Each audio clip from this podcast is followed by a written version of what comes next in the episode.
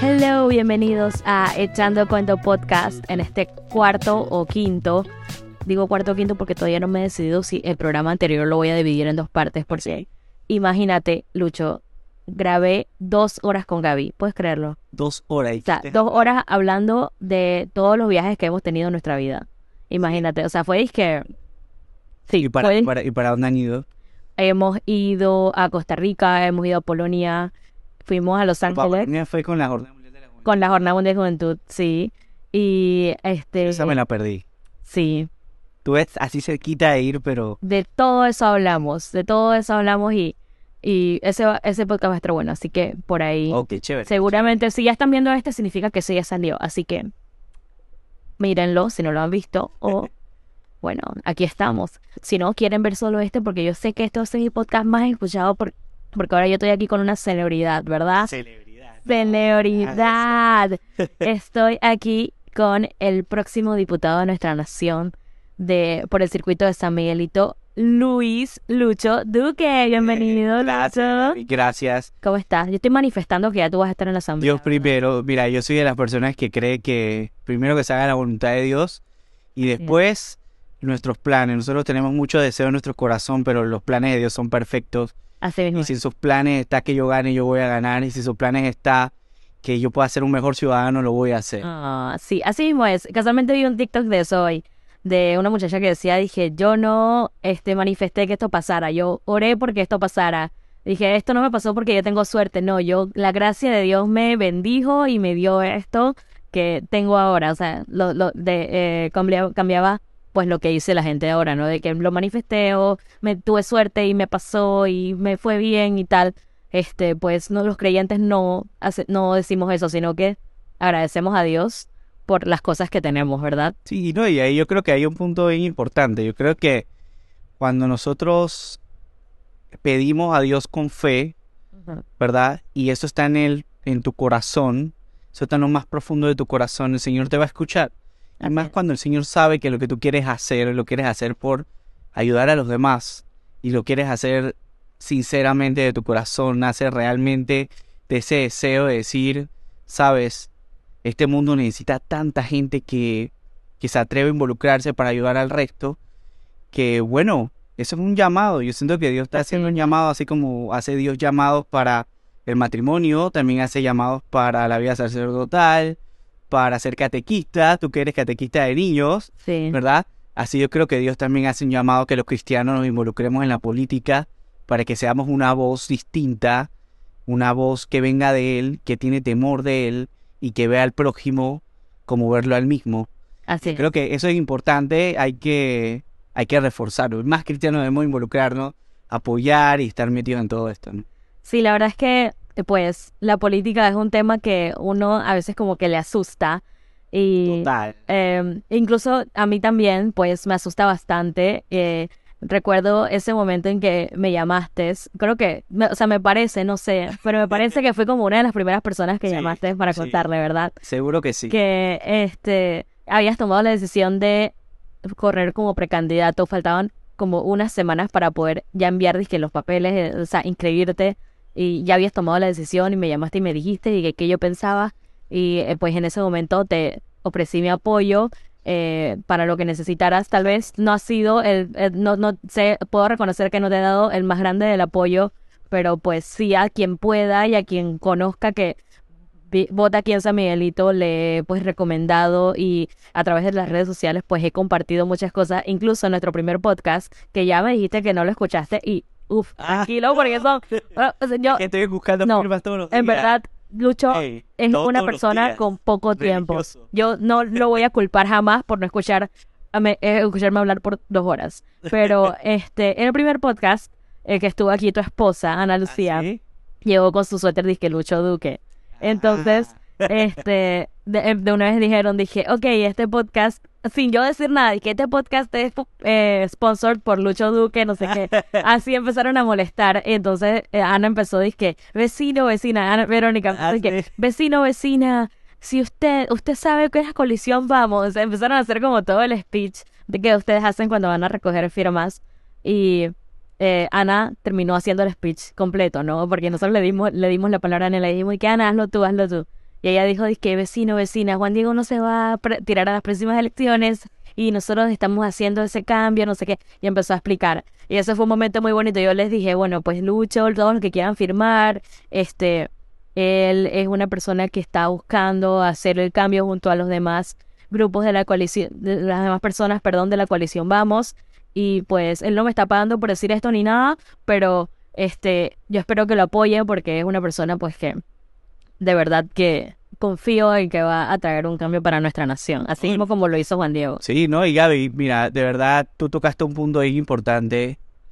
Yo considero que el apoyo que me has dado hasta el momento, tú tal vez dirás, no he hecho mucho, pero yo creo que sí has hecho bastante, no existe esfuerzo pequeño.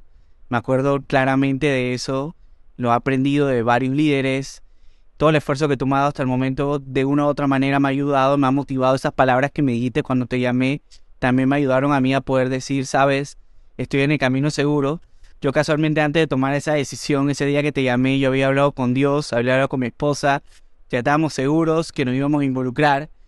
Y, y nada, tomamos la decisión confiando también con el apoyo de los amigos, porque este tema de la política y más cuando lo vas a hacer de manera independiente, orgánica, diferente, ¿sabes?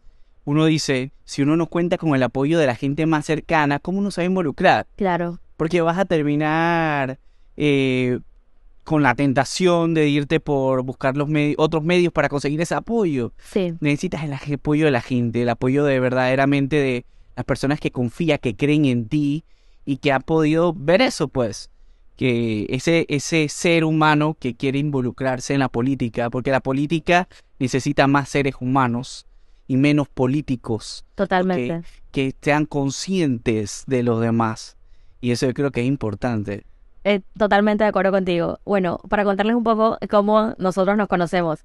Este, wow. Eh, ok, yo conozco a Lucho hace más de 10 años, cuando pues por primera vez fui a la parroquia La Natividad de María, antes de Santa María, en Cerro Viento, y este, pues él era líder juvenil ya y ya era una persona que tenía su pastoral juvenil y era catequista de confirmación, yo entré a confirmación, ahí nos conocimos, cas- este, dada la, la coincidencia Yo fui tu de que- catequista. yo creo Creo que que, sí. fuiste, o sea, a- es un que tiempo. el tiempo que yo estuve en confirmación, como que los catequistas no estaban, dizque, Yo era, o sea, yo era no era por grupos. de los suplentes. ajá, exacto. Creo no que era era como por un grupo, Paco. sino que siempre eran habían plenarias y cosas así. Entonces, este, no, no hacía como que nos reuníamos en grupo y, y digamos, tú estabas ahí. Pero me acuerdo que siempre, pues, estabas ahí y creamos un grupo juvenil en el que formé parte y tú eras, Ángeles pues, el líder. Ángeles de Cristo, así mismo es. Y este, cas- ah, dada la coincidencia de que pues tu novia en ese momento, ahora esposa, era mi prima, es mi prima, pues. Este, eh, perdón, exacto, era tu novia en ese momento, ahora es tu esposa. Este, pero yo no sabía que ella, eh, nosotras éramos primas. Eh, nos enteramos, dije, en ese momento cuando ya nos conocíamos en la parroquia, estábamos en la misma escuela y todo, ella y yo, tú ya, bueno, ya te habías graduado. Y este, nosotros pues no, nos conocimos y hicimos una bonita amistad. Eh, junto a ti, tu hermano, eh, eh, este Vasco, Diana, Lilia y muchas de las personas pues que ayudaron a formar eh, a ese grupo de jóvenes y que pues hoy en día todos somos pues adultos ya, personas de bien y que muchos de nosotros seguimos en la parroquia, seguimos sirviendo y seguimos pues también apoyándote, ¿verdad? Muchas de las personas que tú has logrado formar a través de los grupos juveniles ahora hoy día eh, te están apoyando y están siguiendo pues esos caminos que tú nos enseñaste y que tú estás haciendo. Claro, ¿no? Y yo creo que, que una buena anécdota y gracias por traerla a colación. Me estabas haciendo recordar Ángeles de Cristo, todos los jóvenes. Me recuerdo que yo inicié ese grupo con, con mi hermano y con Kevin, Kevin Anderson. Sí. Él era nuestro, éramos los tres líderes con la guía de Mike, porque estaba soldado de Cristo también al mismo Sí. tiempo, ¿verdad? Pero nosotros queríamos seguir como con jóvenes, más jóvenes, Sí, y ser esa guía. sí, claro. Y me recuerdo que Kevin, yo y Vasco nos reuníamos y decíamos, ¿cómo vamos a hacer jóvenes guiando a otros jóvenes? Era algo como loco en esos Sí. tiempos. Y nos reunimos, nos atrevimos y nos organizamos.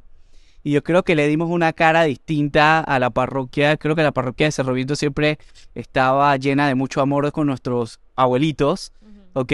Y estábamos nosotros sembrando esta semilla en la juventud de que Jesús es lo más importante y llamarlos, llamarlos para que participaran y, oye, Sí. de verdad que me recuerdo un día, una anécdota, que estaba yo con, con Kevin, con Vasco, y nosotros llamábamos a los jóvenes, les escribíamos, y estábamos haciendo, de, después de planificar bien nuestras reuniones, cómo vamos a hablar, cómo vamos a llegarle a los jóvenes, un día se nos llenó la parroquia, que tuvimos la puerta del perdón, Ajá. y me recuerdo que estábamos dando la, la reunión allí, y estábamos los tres, y era que de un lado de la escalera llena de jóvenes, y del otro lado de la escalera llena de jóvenes, y yo me quedé así como que, wow, ¿cómo nos llega tanta gente? Yo me acuerdo que ese fue un verano que, o sea, nosotros terminamos confirmación y con el último día de confirmación como que creamos Ángeles de Cristo. O sea, pero terminamos primer nivel de confirmación. Y durante entonces ese verano nos empezamos a reunir y era como que ese tiempo de recreación, de conocer más jóvenes, de conocer más personas y al mismo tiempo de aprender de Dios y formarnos en Cristo, eh, aprender muchas cosas. Ustedes pues se preparaban, yo me acuerdo que llegaban con documentos así. O sea, es verdad que el inicio de la era digital llegaban dizque, con los documentos impresos, después al tiempo ya llegaban con iPad. Eh, no éramos tan buenos todavía, todavía no éramos tan buenos. no, pero yo me acuerdo que, yo me acuerdo que años después llegaba dizque Vasco con el iPad, dije, dije, Sí, dando sí, la clase, sí, cosas así. Entonces, este, muchas cosas que, pues, ahora yo me, yo me acuerdo y es como que, wow, o sea, fue hace 10 años, pero lo siento como si hubiera sido ayer.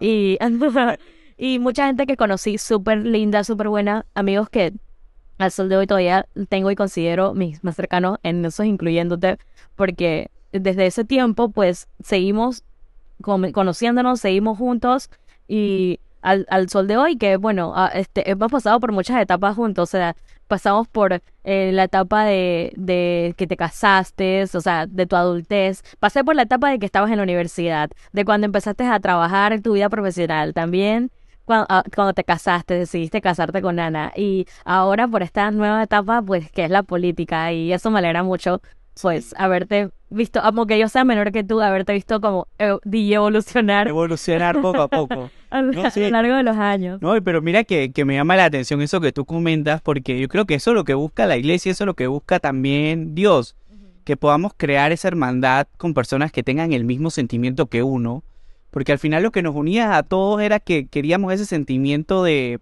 y no más que un sentimiento, era vivir a Jesús. Así es. ¿verdad? Yo creo que eso es algo que nos caracterizaba de que, por lo menos me recuerdo que nosotros nos comenzamos, por ejemplo, yo me comencé a involucrar más en la parroquia, eh, fue cuando ya tuve mi primer retiro de Chitré, cuando fui con Mike y todo el grupo de Soldados de Cristo, Ana Lucía, ahí estaba creo que Doreli, estaba Alondra, Sí. era bastantes personas y nos fuimos para Chitré y yo tuve esa experiencia y después ese sentimiento que uno tenía, uno quería seguir compartiéndolo, llevándolo y que los demás pudieran sentir. Y cuando ya formamos este grupo, yo creo que ahí es donde se crea lo bonito, ¿no? Sí, De que nosotros podamos seguir a pesar del pasar de los tiempos, porque la vida, uno, uno va a crecer, uno va a crecer, los jóvenes van a encontrar ya su, su vida profesional, van a querer formar su familia y todo esto, pero lo bonito es ese lazo que tú pudiste tener y ser ese sostén en algún momento de la vida para otro, y claro. que esos lazos perduren para toda la vida, porque hoy en día seguimos en la parroquia, seguimos apoyando, todos en diferentes ámbitos, pero yo creo que lo más importante de todo es que sigue, seguimos con el mismo objetivo, que es llevar a Jesús a todos lados y que Jesús siga permaneciéndose. Entonces, es algo hermoso. A mí de verdad me, me encanta todo este tema. Es súper lindo. Tal vez ya a estas alturas de nuestra vida, pues yo creo, yo salí de la pastoral juvenil a una edad antes que tú. Yo creo que tú saliste de, una, de la pastoral juvenil tipo 27, 28 años, algo así por ahí. ¿verdad? Como 28 años. Como 28, yo salí como a los 24. O sea, yo dije, a esa edad yo dije, ya, Ya, ya. suficiente. pero seguí sirviendo y así mismo tú ya saliste de la pastoral juvenil, pero no significa que has dejado de ir a la iglesia, sigues sirviendo ahora pues en el coro. Sí, que parroquial. casualmente me fui de la pastoral juvenil porque estaba todo este te- uno porque yo creo en la en el relevo generacional de los jóvenes. Yo creo que los jóvenes hay que empoderarlos Claro. para que ellos puedan continuar con esa labor la cual tú pudiste iniciar en algún momento, porque al final nosotros no somos eternos, nosotros somos pasajeros y tenemos que aprender a liderar a jóvenes y enseñarles a ser líderes Sí. y empoderarlos. Y eso pasó en la parroquia. Hoy en día me enorgullece. Hoy el domingo estaba en la misa tocando y después cuando termino veo a los chicos de eje y veo que me dicen, no, voy para mi jornada número 11. Ajá. Y es que, wow. Sí, me ¿te recuerdo todavía cuando inició la primera jornada. Sí. Me recuerdo todavía cuando estábamos en las primeras eh, preparativos, ¿verdad? Para ver si traíamos o no traíamos eje, para ver si eje realmente iba a ser algo funcional. Claro. Y todas estas reuniones, nos quedábamos hasta las 2, 3 de la mañana con el padre Pomares, que en paz descanse, excelente sacerdote, ¿verdad? Y el padre nos acompañaba y estábamos nosotros con la gente de San Guatadeo, que nos apoyó. Sí. También creo que fue alguien, la gente de Capira también En nos estuvieron Capilla y en Juan apoyando. Díaz. Y en Juan Díaz. Y nos apoyaban, ¿verdad? Para nosotros formar ese primer encuentro de jóvenes en el espíritu en la parroquia de la Natividad de María. Sí, y eso fue ya hace pues como unos siete más o menos, más o menos siete años, y ya van por la jornada 11. Obviamente hay parroquias que avanzan mucho más rápido. O sea, Guastedeo tiene vos 200 No, ellos son los... jornadas porque tienen Ellos de verdad, yo 30 los años respeto. andando esto y ya se lo conocen demasiado. así al dedillo. Este, Santa Marta también, Don Bosco también, muchas parroquias que tienen ya un montón. Cerro Viento, pues en realidad Cerro Viento lo bonito y es algo que me gusta mucho de este corregimiento y de esta barriada es que es una es una barriada que es como muy hogareña, Sí, muy de comunidad, muy unida. sí. Entonces, este, las personas que, que vienen a Cerro Viento, que vienen a nuestra parroquia, ya se enamoran tanto de, del- de lo que se vive aquí que ya no- a veces no se quieren ir. Hay mucha gente que ha venido de diferentes barriadas y viajan, o sea, vienen de las diferentes barriadas del corregimiento y también de diferentes barriadas del país, de, de la provincia, pues, a, vienen a misa acá. Y principalmente los chicos de Eje, que ellos en realidad no son de esta comunidad la mayoría, sino que se conocen con los otros chicos de la escuela y eso, y terminan viniendo acá y vienen de la 24 o de, de San Miguelito, de, de Don Bosco, de todos lados, y vienen a esta parroquia porque acá se han enamorado de Jesús y es donde Claro, este, tuvieron ese primer encuentro. tuvieron ese primer encuentro exacto. Y el- es algo que nos gusta recalcar es que la parroquia no hace, no, no es Dios, pues. O sea, tú puedes buscar a Dios en la parroquia que estés, en la comunidad que tú estés, pero a mí, pues a mí por lo menos me gusta mucho mi parroquia porque además de ser ese lugar donde yo me encontré con Jesucristo por primera vez, es el lugar donde está mi comunidad y es donde he podido conocer a tantas personas que que han hecho muchas cosas por esta comunidad, no solamente por la iglesia, sino por las calles de la comunidad, por el vecindario, por todo, y eso es muy bonito. Sí, yo creo que estar en la parroquia también te da otra forma de servir a tu comunidad, de tener ese liderazgo comunitario Sí. que todos, que todos nos sentimos llamados a, ¿no? Eh, yo creo que hay personas que tal vez no están dentro de la parroquia que también son líderes y aportan, pero creo que lo más importante es que aquellos líderes que sí están dentro de la parroquia, ¿ok? Que, que están liderando dentro de la iglesia, están haciendo una labor muy loable, muy... em, con mucho amor, con mucha entrega, con mucho sacrificio también, porque, hey, tú estás dejando de hacer otra cosa para estar en las cosas de Dios, para que otro pueda conocer a Dios. Sí, Y ahí- eso es algo muy bonito. Sí. Y ahora que hablamos de corregimiento, aprovecho para hacerte la primera pregunta que Oh, primera anoté. pregunta. Yo, yo hice un Cabe resaltar que yo no me sé qué pregunta me va a hacer. no Esto es sabe, sorpresa. Él no sabe. Pero en verdad está, está bastante tranquilo. Yo, yo hice las preguntas dice. pensando en ti, ¿verdad? Ok. Y entonces yo Vamos sé, para allá. yo sé que tú las vas a poder responder. Dale, vamos para allá. Ok. Listo. Primero, como dije, mencioné corregimiento, ¿no?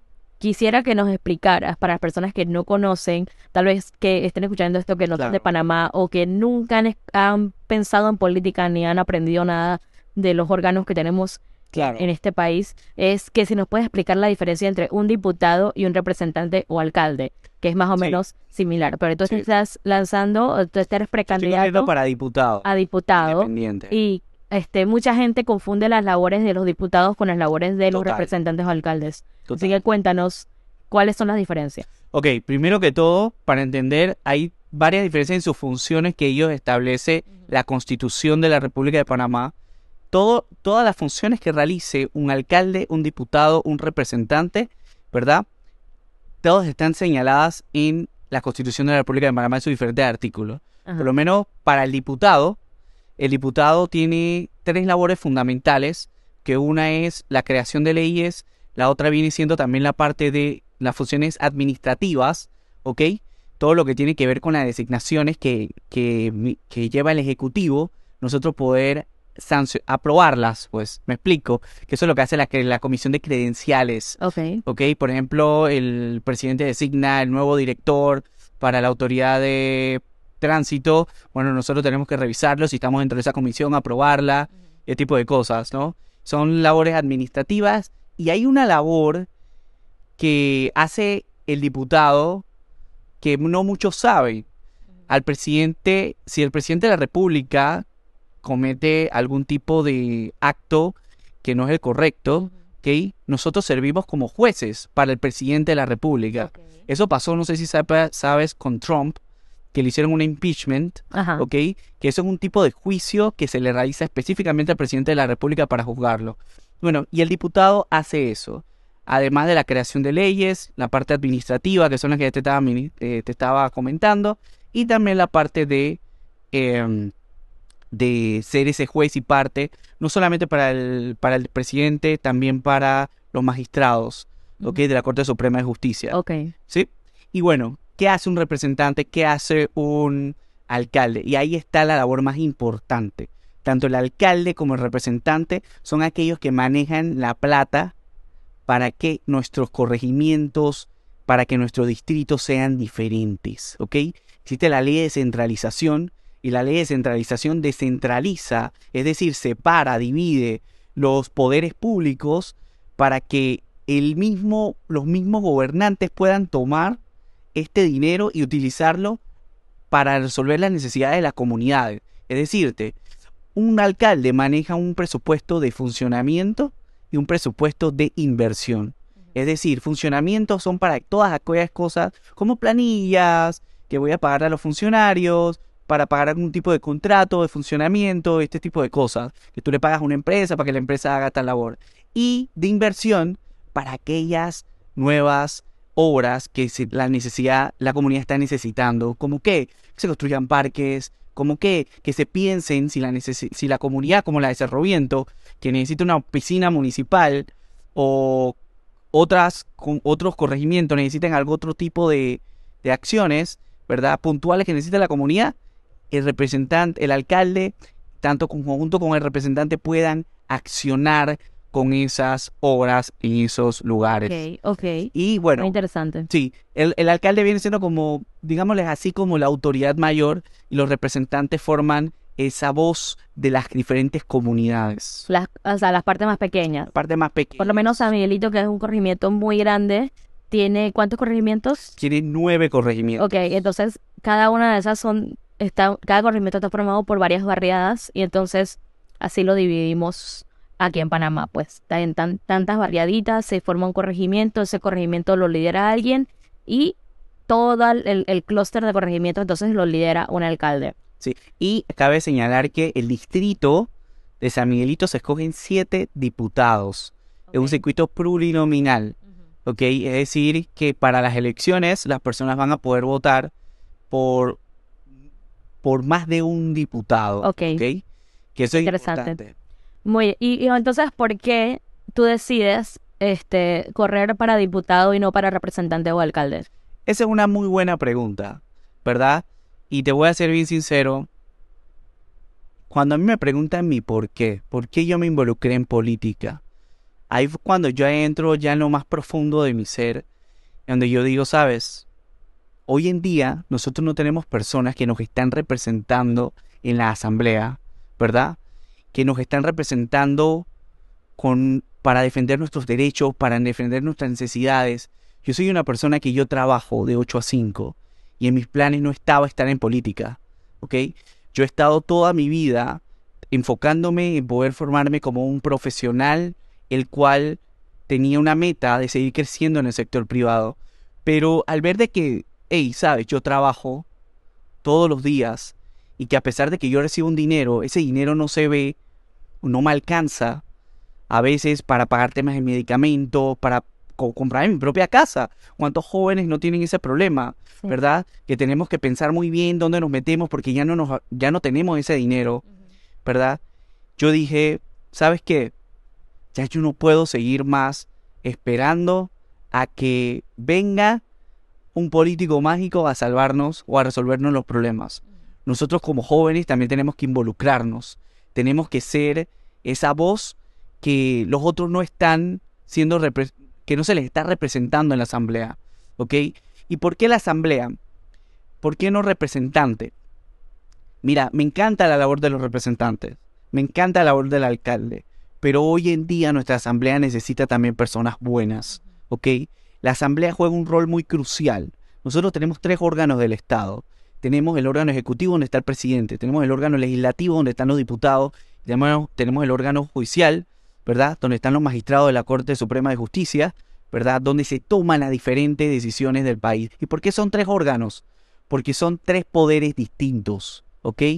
Y no debe el poder estar concentrado en uno de los órganos. Es decir, que si nosotros tenemos un presidente y tenemos una buena asamblea, no importa el presidente que se ponga, nosotros vamos a poder hacerle peso a ese presidente. Y ese presidente no va a poder hacer lo que le da la gana. ¿Me explico? Claro. Entonces, parte de esa, yo me puse a pensar, hoy en día tenemos 71 diputados, solo cuatro son independientes realmente, ¿verdad? Y ellos en sí nos están representando, pero una sola golondrina, Gaby, no hace verano. Claro. Y si nosotros no tenemos más representación, ¿qué va a pasar?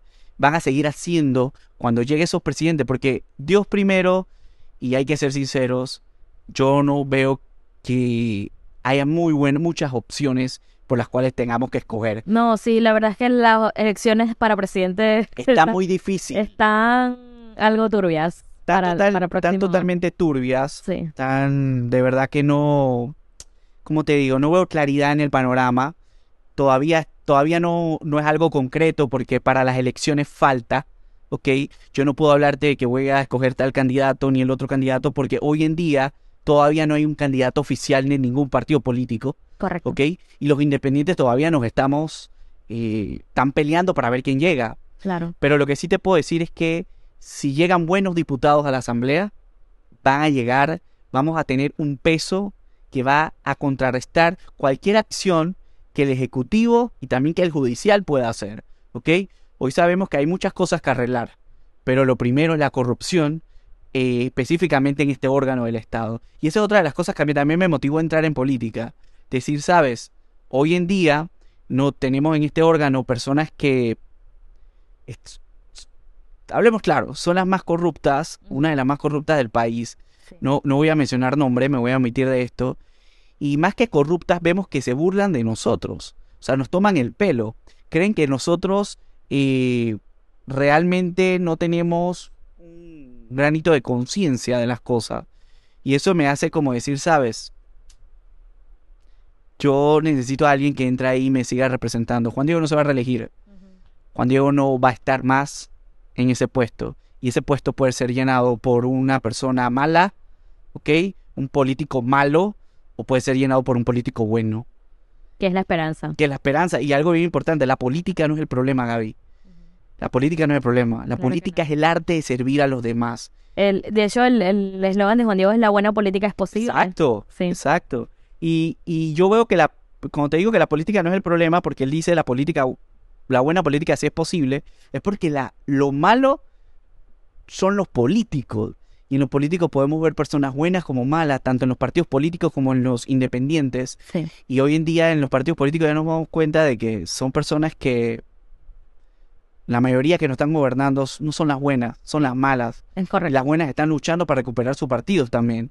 Y hoy, pero en los independientes también no nos escapamos. Muchas de las personas que están compitiendo conmigo son personas de partidos políticos que han optado por la vía independiente, pero siguen en sus partidos. Sí. ¿Dónde vamos a llegar? ¿Qué queremos? Tenemos Como- que ser es como lo vieron como una moda y Claro. decidieron pues. Y más que moda, están viendo que los independientes estamos haciendo un trabajo que es único, honesto, transparente y que no necesitamos gastar grandes sumas de dinero para poder llegarle a las personas, para poder demostrarles que nosotros somos personas que vamos a llegar a trabajar y hacer las cosas bien. Eso es súper lindo lo que cuentas porque, este, la verdad es que, no, o sea, verlos a ustedes, a todas las personas de la coalición, vamos, y también a otras personas, o sea, confieso, a otras personas que no, no, no pertenecen a la coalición, pero que también me traen esperanza para el país, tal vez que no pertenecen a mi circuito, pero la verdad es que sí, este, veo una buena figura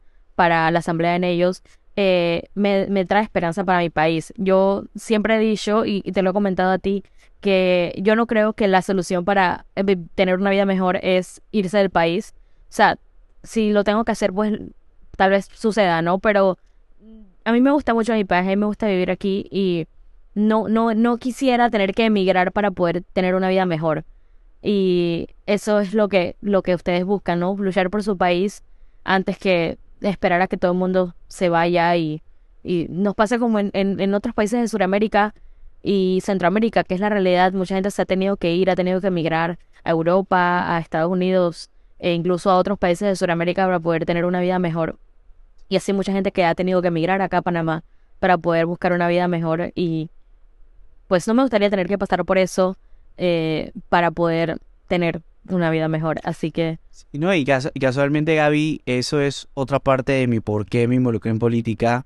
¿Por qué me involucré en política? Una vuelta estaba hablando yo con Ana Lucía, mi esposa, y yo le decía a ella, Ana Lucía, em, aquí en Panamá las cosas no están marchando como que muy bien, ¿sabes? Yo le decía, en mi trabajo, gracias a Dios, se da la oportunidad de yo poder irme del país. Yo veo que mi hermano, con mucho esfuerzo, sacrificio, está estudiando en los Estados Unidos y le está yendo súper bien.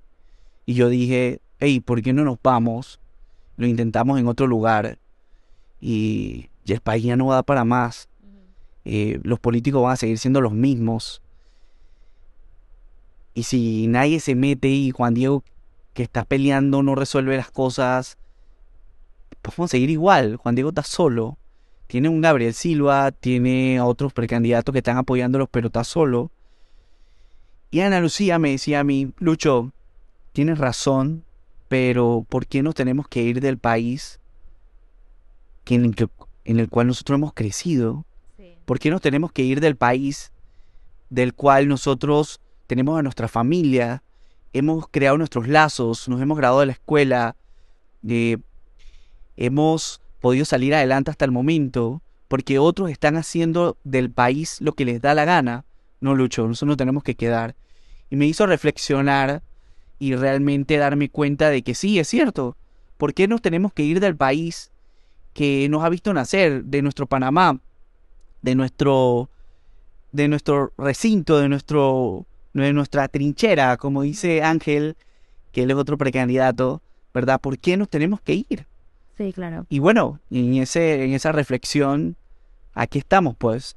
Eh, decidimos involucrarnos, decidimos tomar este camino que Juan Diego ha venido realizando para decir, sabes, hay una plataforma, vamos por Panamá, involucrémonos y tratemos de hacerla eh, nuestra para poder aprender de esa buena política y de poder llegar a estos puestos de elección popular a hacer bien el trabajo. Y una cosa que a mí me llama la atención es que, y lo escuché de otro político que decía,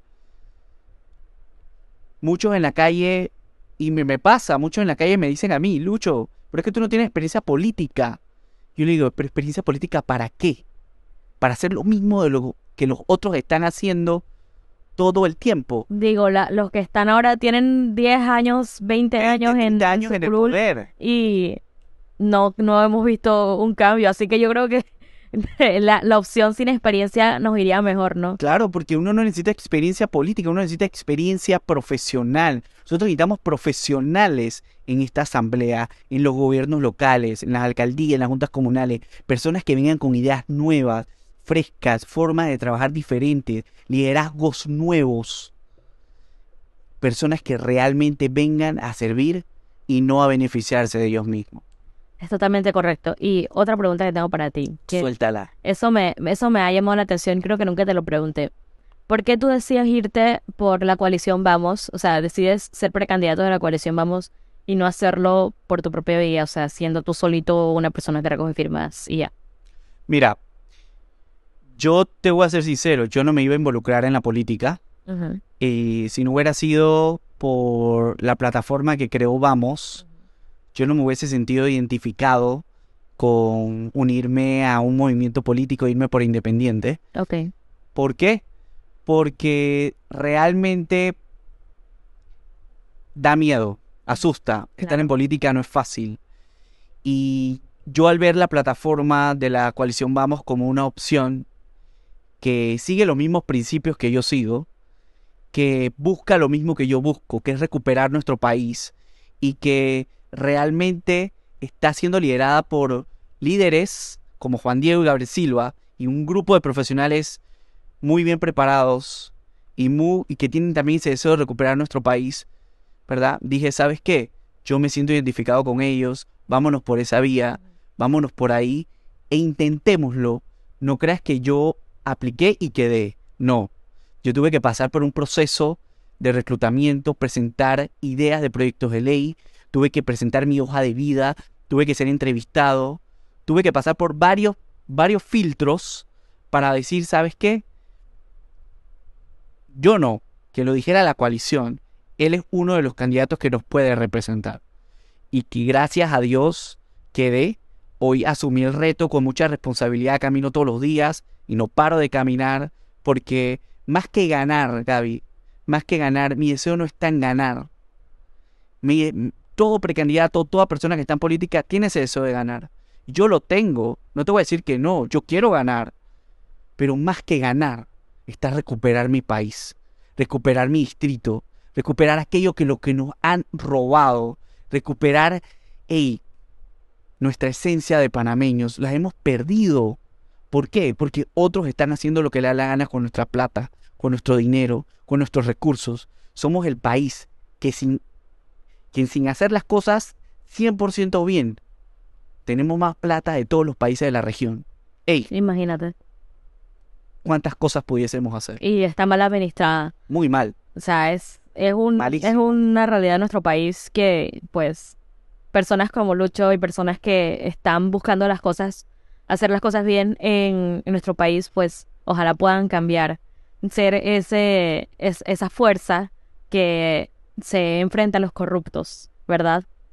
Y algo que mucha gente no toma en cuenta es que estar eso en, en esta campaña significa que te expones, te expones a todo el mundo, te expones al ojo público completamente, tú este, te pones a esperar de todo, tanto buenos tratos como malos tratos, críticas, comentarios, y eso pues afecta, afecta la salud mental de, de todos, tanto tú, me imagino que tú ya, de tus compañeros, de tu esposa, eh, ¿cómo ustedes han manejado eso para mantenerse motivados de verdad a seguir andando? O sea, o sea últimamente pues sí he visto comentarios pues de otros co- contrincantes políticos que no han sido buenos y cómo ustedes este trabajan en su salud mental para para ver esto. Claro, yo creo que lo importante es que todos los días en la mañana me recuerdo mi porqué. Mi por qué me involucré en política. Por qué yo tomé esta decisión. Y que va mucho más allá de mi, de mí mismo. Me da las fuerzas para poder continuar todos los días a salir a buscar esas firmas. Tú tocaste un tema muy importante, la salud mental. Yo creo que rodearse de las personas correctas te ayuda también. Tener ese apoyo de los amigos, tener ese apoyo de la familia, tener ese apoyo, por mi caso, de mi esposa, que me ayuda, que me dice, vamos para adelante, si se puede.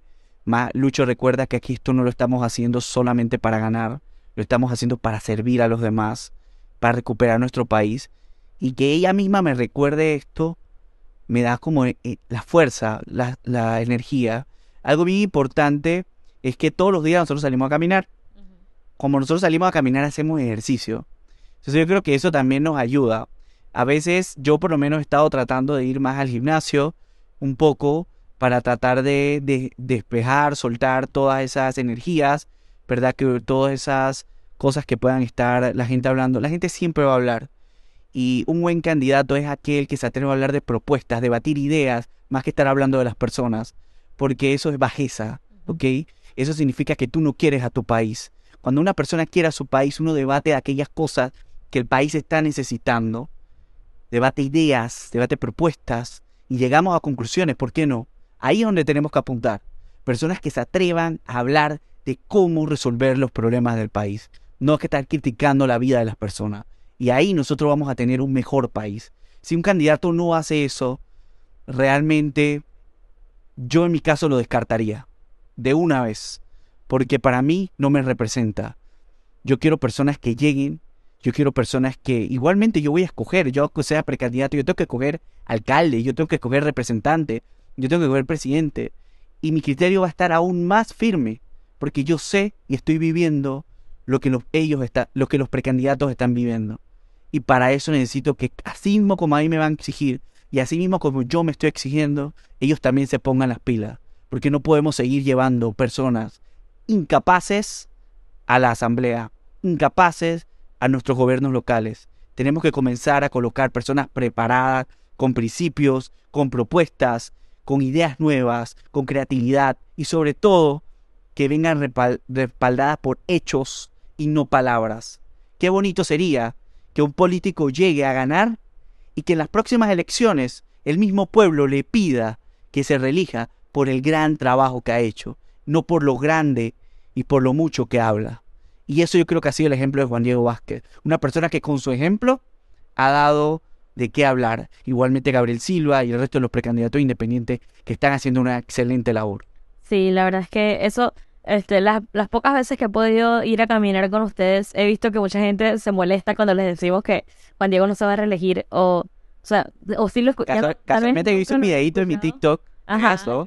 porque sé que mucha gente me lo pregunta. Sí, entonces mucha gente se molesta y que sí, estoy molesto porque Juan Diego dijo que no se va a reelegir, pero no hay que estar molesto. Juan Diego prometió que no se iba a reelegir. Y mis tíos, me acuerdo cuando, cuando nos reunimos y empezamos a hablar de la política, me dijeron eso. Apenas Juan Diego anunció que no se iba a reelegir. Y que claro, por eso es que yo voté por él, porque él dijo que no se iba a reelegir. Y si no, y si se hubiera reelegido, si hubiera tomado el camino diferente, eh, digamos, de lanzarse de nuevo, este, todo el mundo, o, bueno, no todo el mundo, mucha gente se hubiera puesto feliz, pero al mismo tiempo mucha gente que sí le dio el voto por su honestidad, se hubieran, le hubieran dicho, pero tú nos dijiste que no te ibas a reelegir. Y más que honestidad, su integridad. Una cosa, y ser congruente, una cosa es lo que tú dices y otra cosa es lo que tú dices y haces. Exacto. Y ahí está la diferencia. Y Juan Diego lo, nos lo está demostrando. O sea, de que más allá, Juan Diego se puede reelegir. Juan Diego ahorita mismo se pone alcalde del distrito de San Miguelito, él sale sobrado. Se tira para presidente y le hace la competencia a todos estos presidentes malos que están ahí. Y cuidado que les gana. El punto aquí es que el que es íntegro en lo poco va a ser íntegro en lo mucho. Y el que hace bien su trabajo en lo poco va a hacer bien su trabajo en lo mucho. Y por eso yo creo que él nos está mandando no solamente un mensaje a la ciudadanía, también a los precandidatos que estamos saliendo a buscar firmas todos los días a la calle. Sí, totalmente. Eso es algo que es un ejemplo, pues, que, que él nos ha dado. Y también como e, esa, él fue esa semilla de esperanza que se, se sembró en la asamblea y que ahora ustedes pues van a seguir germinando. Dios primero. ok, tú sabes que este es el Echando Cuento podcast. Entonces, Cuéntanos, ¿cuál ha sido tu mejor y peor experiencia recogiendo firmas, caminando todos los días? Un cuento que nos pueda echar de, de algo bonito que te pasó y algo pues malo que te pasó. Ok, mira, malo, déjame comenzar rápidamente con lo malo, Ajá. porque me gustaría acabar con lo bueno. Sí. Que yo creo que ha sido mucho más que lo malo. Claro. Bueno, lo malo es ese trato de los vecinos que, y no los culpo, ¿eh? Que están apáticos de la política, que ya no quiere saber más nada de la política, que estás cansado de lo mismo de los malos políticos de siempre y que cuando vamos a buscar una firma nos gritan yo no quiero saber nada de política, vete de aquí, tú eres un corrupto, tú eres otro igual a ellos y esas cosas de decidir a veces esos rechazos pegan, es algo yo no soy culpable de eso. Bueno, yo creo que todos los ciudadanos somos culpables de eso por escoger gente mala que llega al poder, ¿verdad? Pero también era porque no habían buenas opciones, ahora sí van a ver. Pero esas personas han estado, han sido engañadas por tanto tiempo, han sido personas que las han golpeado, que ya no creen y terminan descargando todas esas malas energías, ese, ese odio, ese, no le llamemos odio, ese, digámosle, ese, ese cansancio ¿verdad? Con nosotros. Y bueno, simplemente queda aceptar, entender y seguir caminando. Me pasó, me he pasado por todo el distrito de San Miguelito, varios vecinos me han dicho no. Em, varios me han hecho hasta show en los supers, por todos lados. Y yo digo, señor, Yo lo entiendo. Por eso mismo me involucré, porque yo estoy cansado de ver a la misma gente de siempre. Entonces, eh, bueno, eso ha sido como lo más malo que me ha pasado.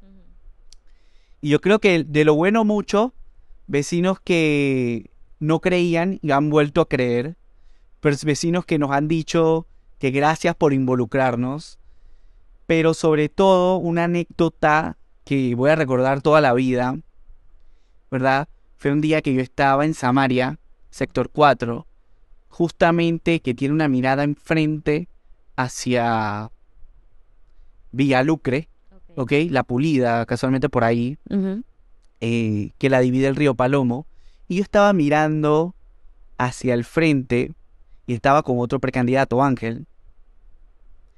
Y al frente estaba la cúpula del PRD, estaba el PRD, Gaby Carrizo, con toda su gente, haciendo sus acostumbradas caravanas con bandera lleno de plata y todas estas cosas. Y yo los miraba, y Ángel y yo los mirábamos y decíamos, wow, tantos recursos se están gastando. Nosotros seguimos caminando. Wow. Era algo como que estamos compitiendo contra eso de verdad. Y en eso que nosotros estábamos ahí, estábamos con otros dos voluntarios y también se les quedaban mirando y estábamos así en un barandal. Y en eso pasa un taxi y baja a la ventana y nos mira y nos dice, nadie creía en Juan Diego. Y ganó. Ah, qué linda. Ese señor me levantó los ánimos y me dijo, ¿sabes qué? Hay esperanza, sigamos caminando, Sí. sigamos buscando ese apoyo de la gente que sé que lo vamos a tener. Ustedes han demostrado que no se necesita eso, de tener los diablos rojos y, la, y las banderolas y la cantidad exorbitante de gente ahí con ellos y haciendo bulla, porque eso al final es eso, bulla, es, puro es puro ruido. Y ustedes sin bulla, con sus propios recursos, con sus propios autos, con sus propias cosas, de- con sus propios pies caminando por las barriadas, por este todo el distrito han demostrado que no se necesita tener dinero para hacer eso. No, no, no compran firmas, no compran este personas, no, ha- no clientelismo, no hacen nada, no prometen nada porque ustedes no están haciendo eso. No, no están buscando eh, prometerle a personas trabajo, prometerle a personas un salario, una un- su nombre en una planilla ni nada, sino este de verdad recuperar nuestro país, hacer las cosas bien por nosotros. Así es, así es, Gaby. Y una anécdota, casualmente, esa, es una anécdota de esperanza que me pasó. Otra de reflexión un poco triste del contraste que hay en el distrito de San Miguelito. Me pasó casualmente hace poco, un domingo de esto, estaba yo caminando casualmente en Samaria. Eh, y yo siempre escucho, no, que hay personas que viven en zinc, en hoja de zinc, que viven con una camita y que viven ahí por tantos años. Yo, yo nunca lo había vivido, ok, nunca lo había vivido. Y yo el domingo, cuando veo a esta persona que vivía en una casa de zinc, y la persona me decía, yo te voy a ayudar, ya yo estoy cansado de los mismos políticos de siempre. O sea, el señor en su, en su, o sea, en su cansancio también, ¿verdad? y en su pobreza, porque estaba viviendo rodeado de la pobreza, ¿ok? Nos lleva a este lugar donde él vive para que la esposa también nos apoyáramos. Nosotros estábamos ahí con, con la precandidata a la alcaldía, con el precandidato representante, y cuando él me lleva a su casa y yo veo realmente la realidad donde ellos viven, eso me tocó mucho el corazón y me hizo entender de que, wow, cómo gente puede vivir así. ¿Dónde están los políticos que debieron haberlos ayudado? No tanto dándoles una casa o esto, pero sí creando las oportunidades para que ellos puedan salir adelante. Sí. Y casualmente el señor se me acercó, se llamaba José, y me dice, yo necesito nada más que ustedes lleguen y creen oportunidades para que nosotros podamos trabajar. Yo quiero un empleo.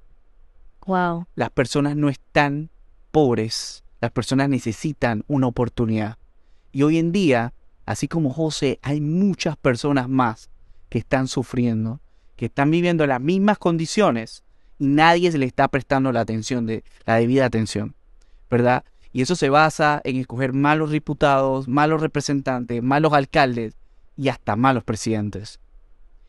El día que nos den la oportunidad, yo, yo como le digo a la gente en la calle, denos una oportunidad y las cosas van a comenzar a tomar otro giro. Y así. Qué lindo, qué linda historia, la verdad. Que, creo que está en tu TikTok. Este... Ese es otro, ese es el señor. Ah, eh, del otro señor. Ah, ok, ok, ok. Es que me acuerdo que vi una historia de un señor. Ok, este, en el TikTok de Lucho, pues él cuenta sus experiencias y, pues, eh, docu- perdón, documenta muchas cosas que, que le pasan, este, recogiendo firmas, así que les recomiendo que lo vayan a ver. Gracias. En su Instagram, eh, Lucho Duque, este, lo pueden encontrar. Y bueno, ya para, ya esta es la última pregunta que tengo escrita. Adelante. Faltan como dos meses, ¿verdad? Para que culmine la recolección de firmas, más o menos ese tiempo. Julio, ¿qué? qué Sí, falta ahorita mismo dos meses y dos semanas. Ok, dos meses y dos semanas. Por lo que vemos, todo apunta que te veremos en la papeleta, veremos Dios tu nombre eh, en, en la papeleta del 2024. ¿Cómo te sientes? ¿Nervioso, abrumado, con esperanza? Me siento feliz, contento, porque como te comentaba, he visto a varios, eh, varias personas dándonos ese apoyo, personas que están volviendo a creer, personas que están confiando en la buena política, están confiando en caras nuevas. Muchos apoyan a Juan Diego, pero yo como le digo a la gente, el liderazgo no se transfiere, pero el liderazgo se crea, ¿verdad? Y, y eso es lo que nosotros estamos haciendo. Y tú has sido un de líder. casa. Tú, Sí. o sea, desde que yo te conozco, tú has sido un líder. Sí, todos somos líderes, todos somos líderes y hemos estado ahí trabajando fuerte en eso y el apoyo de la gente, ahorita me siento muy contento, muy feliz, cansado, eso sí, no te voy a mentir, bien cansado.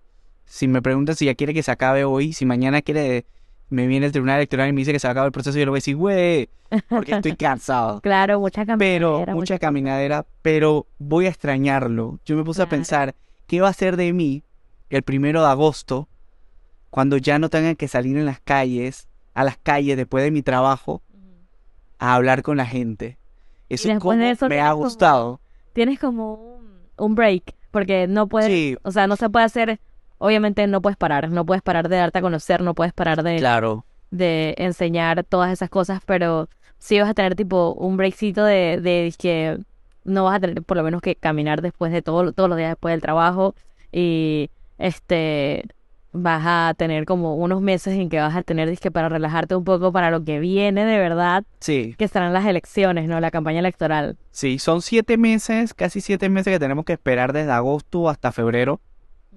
Y la campaña electoral va a empezar el 4 de febrero, si mal no recuerdo.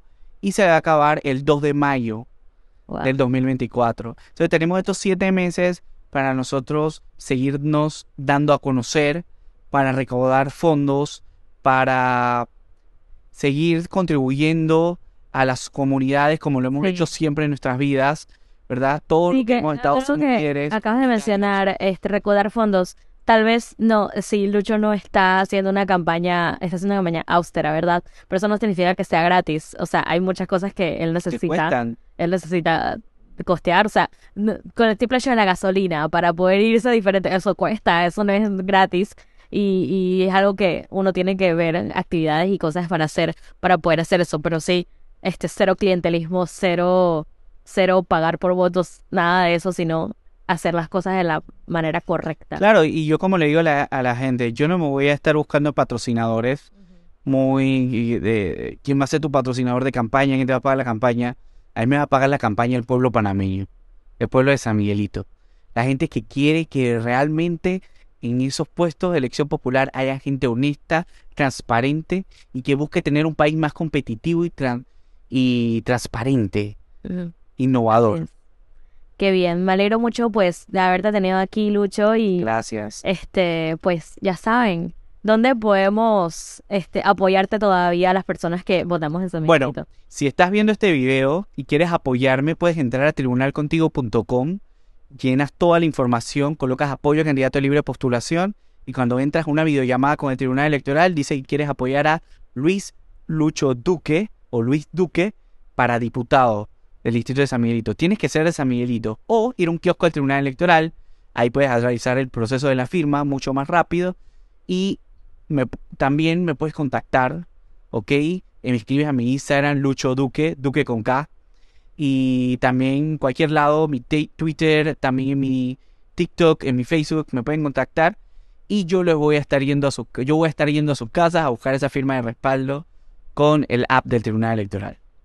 Perfecto, ya saben, pues, ya yo firmé, yo no sé ustedes, ¿qué están esperando? Gracias, gracias Gaby, gracias por este espacio y bueno, espero que puedas seguir teniendo fruto con este tipo de programas que me parecen excelentes. Claro, muchas gracias a ti por participar, pues ya, o sea, de mis primeros programas, el cuarto o quinto, tú sabes, que estás aquí, puedes decir que fuiste de los primeros. Cuando yo esté Sí. arriba, tú te vas a acordar de que... Sabes que me gustaría hacer otro, otro programa contigo, Claro. pero adelante. específicamente para hablar mejor de el tema de las funciones del diputado, representante de alcalde, Perfecto. para que la gente se comience a hacer más docencia a través de tu YouTube y puedas tú hacer también un poco de docencia ahí eso. Me alegra mucho. Para entrar mucho profundizar esas tres funciones del diputado Sí, y esto de la representante del perfecto. alcalde. Vamos a estar en contacto para eso. Dale, bueno, tú y yo ah, nos vemos y hablamos todo el tiempo, así que no es como que vamos a perder el contacto. Así que vamos a estar ahí hablando sobre eso, así que espérenlo. Y bueno, muchas gracias a todos por sintonizar este nuevo episodio de Echando Cuento Podcast. Si les gustó, pues déjenle un like, comenten y los esperamos en el próximo episodio. Chao.